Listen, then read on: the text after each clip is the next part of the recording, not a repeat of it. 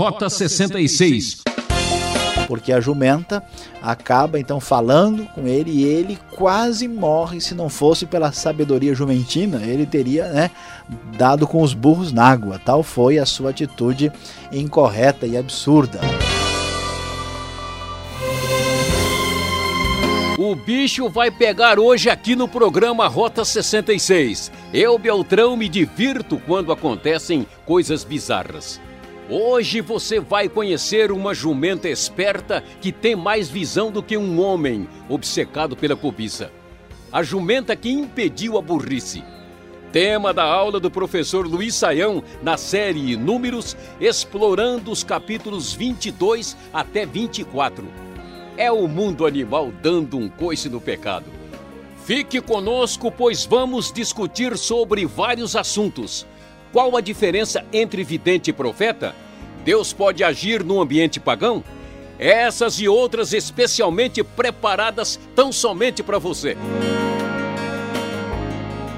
A jumenta que impediu a burrice. Vejam só que coisa impressionante. Como nós estamos estudando, sabemos que o povo de Israel está nas imediações de Moabe e agora vai enfrentar uma grande luta e dificuldade. O texto da NVI nos diz, no versículo 2 do capítulo 22, Balaque, filho de Zippor, viu tudo que Israel tinha feito aos amorreus e Moabe teve muito medo do povo porque era muita gente. Moabe teve pavor dos israelitas. Então os moabitas disseram aos líderes de Midian, essa multidão devora tudo que há ao nosso redor, como o boi devora o capim do pasto. Balaque, filho de Zippor, rei de Moabe, naquela época, enviou mensageiros para chamar Balaão, filho de Beor, que estava em Petor, perto do Eufrates, em sua terra natal. A mensagem de Balaque dizia: Um povo que saiu do Egito cobre a face da terra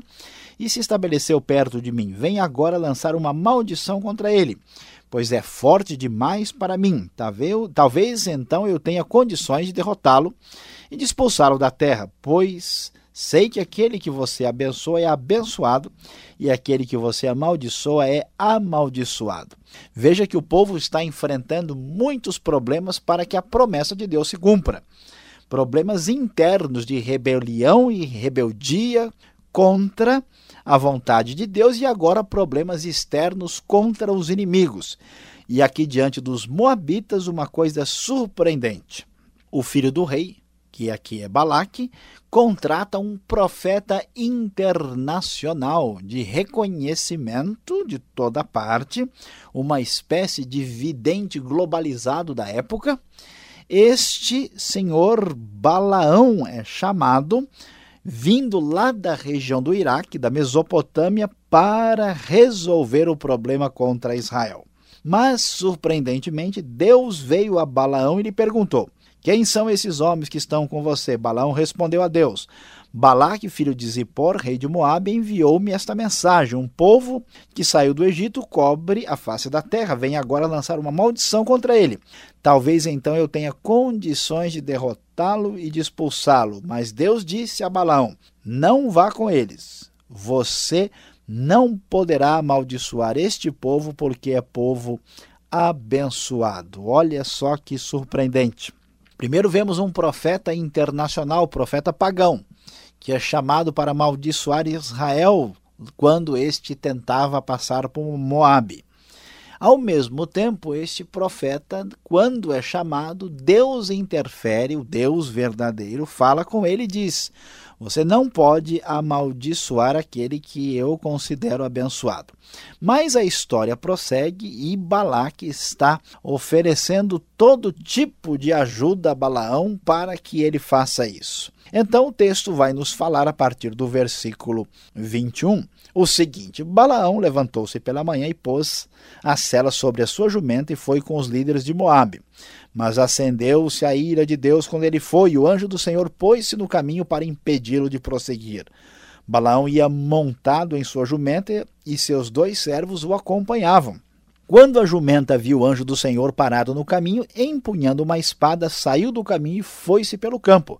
Balaão bateu nela para fazê-la voltar ao caminho. Então o anjo do Senhor se pôs num caminho estreito entre duas vinhas, com muros dos dois lados. Quando a jumenta viu o anjo do Senhor, encostou-se no muro, apertando o pé de Balaão contra ele, por isso ele bateu nela de novo.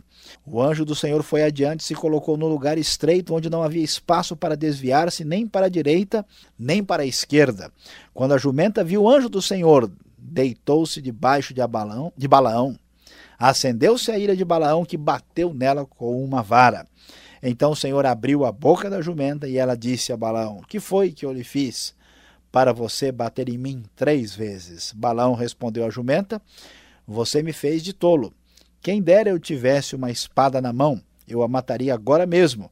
Mas a jumenta disse a Balaão: Não sou sua jumenta, que você sempre montou até o dia de hoje? Tenho eu o costume de fazer isso com você? Não, disse ele. Então o Senhor abriu os olhos de Balaão e ele viu o anjo do Senhor parado no caminho, empunhando a sua espada. Então Balaão inclinou-se e prostrou-se rosto em terra. E o anjo do Senhor lhe perguntou: Por que você bateu três vezes em sua jumenta? Eu vim aqui para impedi-lo de prosseguir, porque o caminho, o seu caminho me desagrada. A jumenta me viu e se afastou de mim por três vezes. Se ela não se afastasse, certamente eu já o teria matado, mas a jumenta eu teria poupado. Balaão disse ao anjo do Senhor: Pequei. Não percebi que estavas parado no caminho para me impedir de prosseguir. Agora, se o que estou fazendo te desagrada, eu voltarei. Então o anjo do Senhor disse a Balaão: Vá com os homens, mas fale apenas o que eu lhe disser.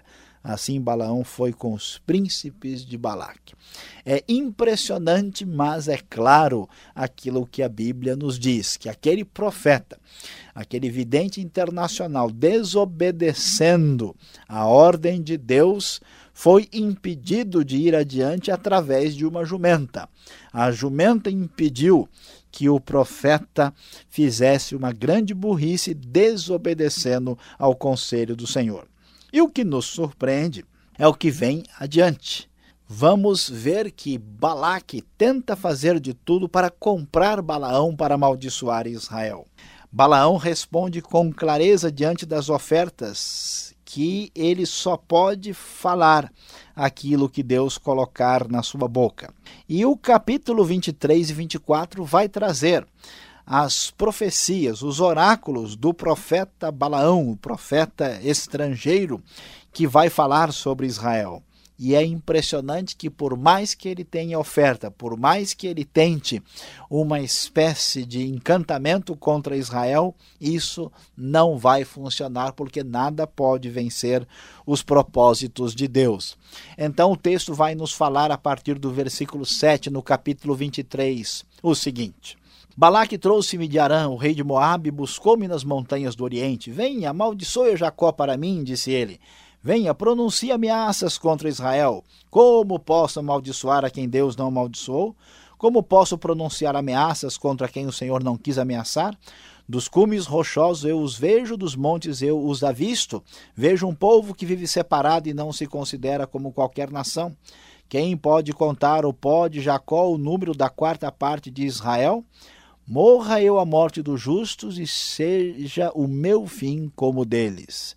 Primeira palavra profética, o primeiro oráculo, e não há maldição para Israel. E prossegue o segundo oráculo, a segunda palavra do profeta Balaão.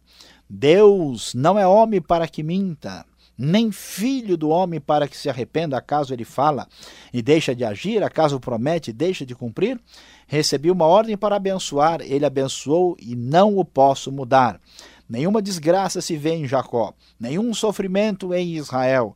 O Senhor, o seu Deus, está com eles, o brado de aclamação do rei está no meio deles. Deus os está trazendo do Egito, eles têm a força do boi selvagem. Não há magia que possa contra Jacó, nem encantamento contra Israel. Agora se dirá de Jacó e de Israel: vejam o que Deus tem feito. O povo se levanta como leoa, levanta-se como leão, que não se deita até que devore a sua presa e beba o sangue das suas vítimas.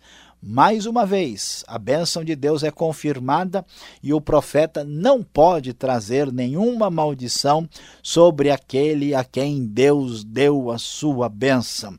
E o capítulo 24 prossegue quando novamente Balaão vai trazer o seu oráculo e ele diz: Quão belas são as suas tendas, ó Jacó, as suas habitações, ó Israel. Como vales estendem-se como jardins que margeiam rios, como aloés plantados pelo Senhor como cedro junto às águas. Seus reservatórios de água transbordarão, suas lavouras serão bem irrigadas. Sejam abençoados os que o abençoarem, amaldiçoados os que os amaldiçoarem, diz o final do versículo 9.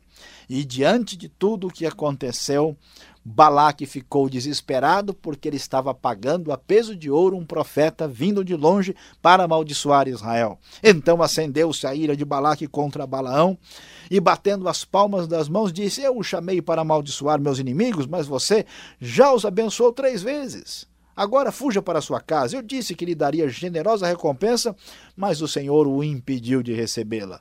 Mas Balaão respondeu a Balaque: Eu não disse aos mensageiros que você me enviou? Mesmo que Balaque me desse o seu palácio cheio de prata e de ouro, eu não poderia fazer coisa alguma de minha própria vontade, boa ou má, que vá além da ordem do Senhor, e devo dizer somente o que o Senhor disser. Agora estou voltando para o meu povo, mas venha, deixe-me adverti-lo do que este povo fará o seu povo nos dias futuros. E aí vem a última palavra, os últimos oráculos de Balaão e algumas coisas especiais merecem atenção. No versículo 17 ele diz: Eu o vejo, mas não agora. Eu o avisto, mas não de perto. Uma estrela surgirá de Jacó, um cetro se levantará de Israel. Versículo 19: De Jacó sairá o governo, ele destruirá os sobreviventes das cidades.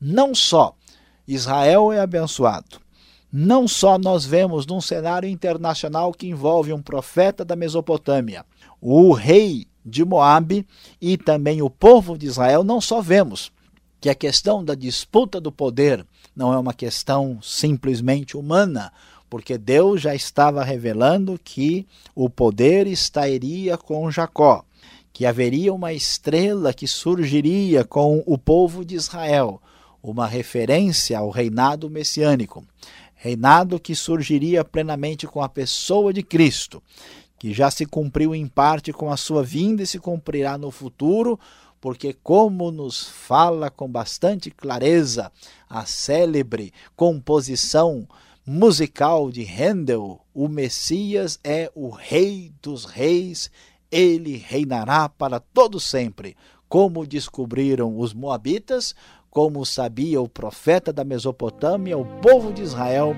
e saiba também toda a humanidade, ele é o rei dos reis.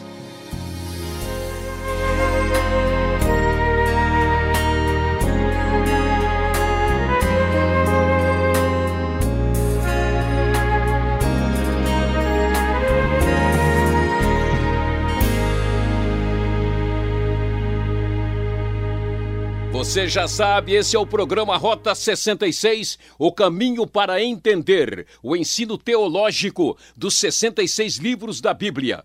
Estamos no livro de Números, capítulos 22 até 24. O assunto de hoje fala sobre a jumenta que impediu a burrice. Com a produção e apresentação de Luiz Saião, redação e participação Alberto Veríssimo, Beltrão na locução. Essa é uma realização transmundial. Marque lá o nosso endereço. Caixa Postal 18.300, CEP 04626-970, São Paulo, capital. E-mail rota66 arroba transmundial.com.br. Site transmundial.com.br. Cuidado para não cair do cavalo, ainda falta responder as dúvidas.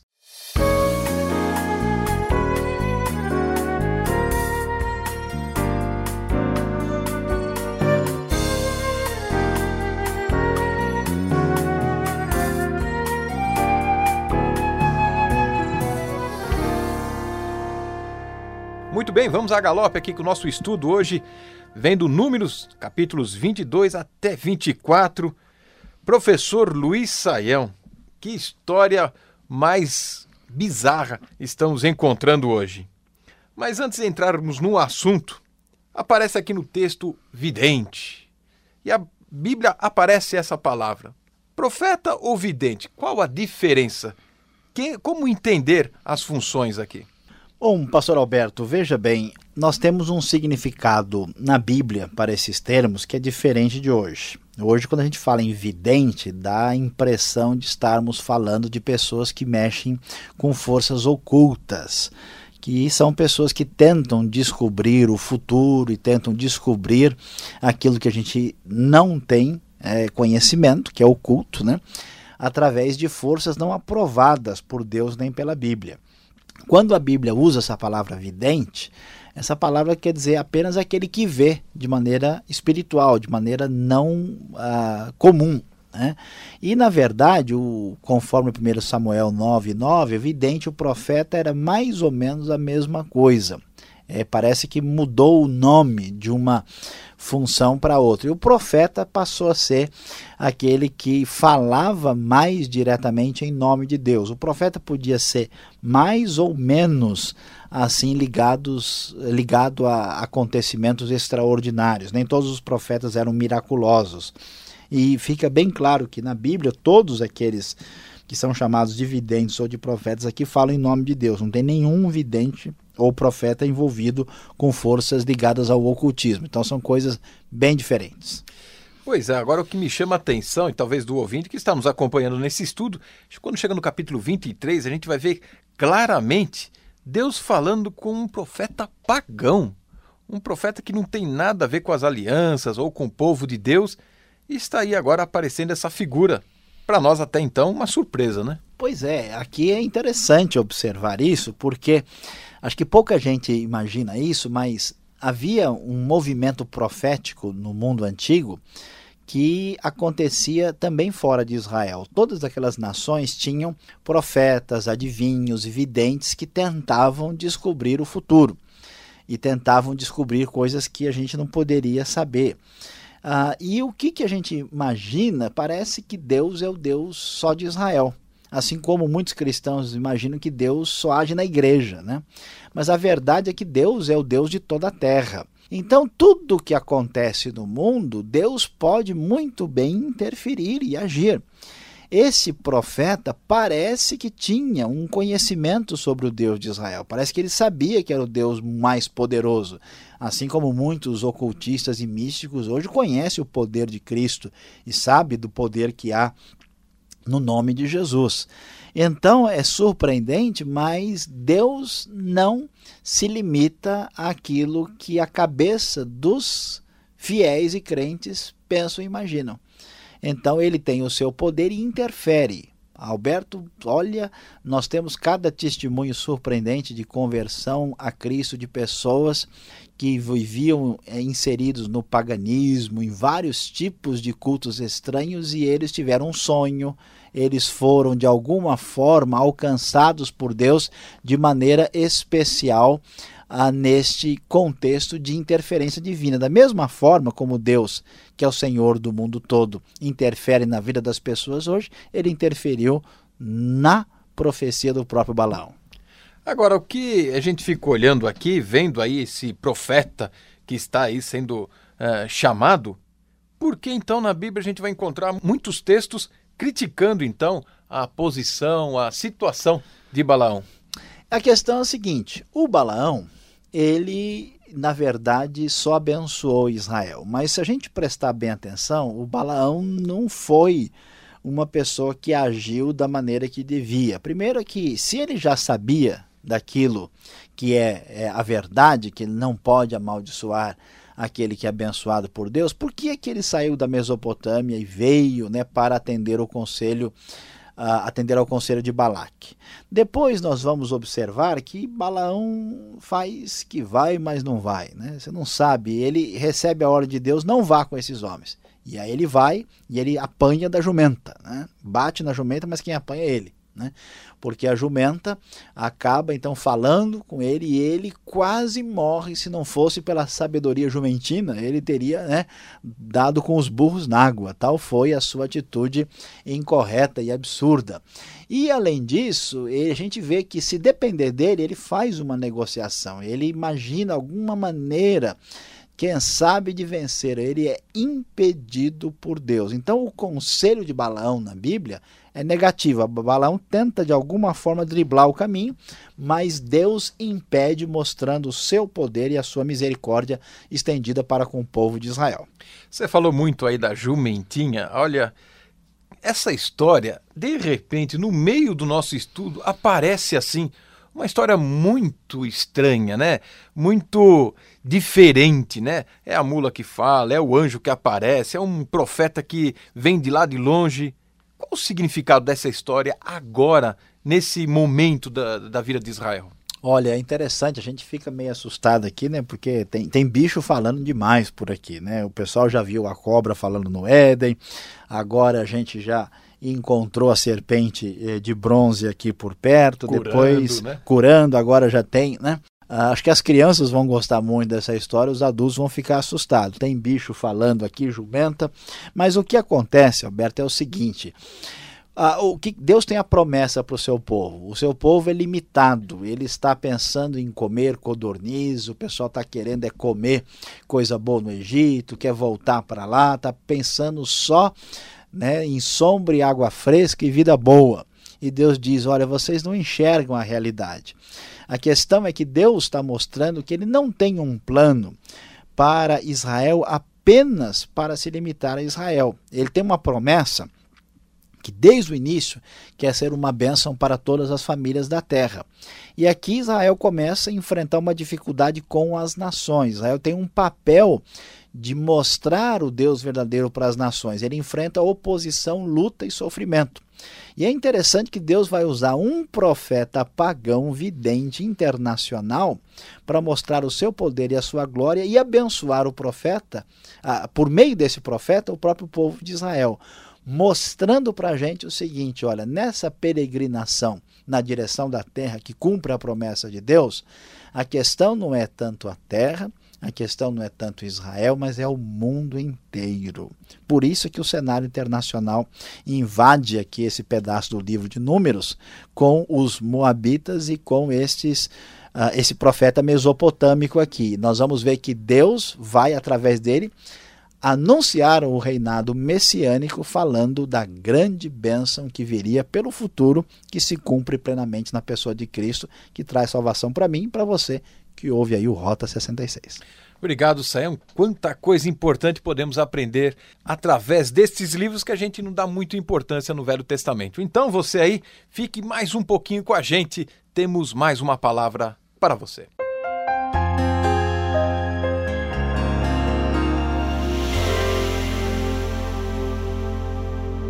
A grande lição que vamos aprender hoje aqui no Rota 66, quando estudamos números de 22 até 24, falando sobre a jumenta que impediu a burrice, e você sabe a burrice do grande profeta internacional.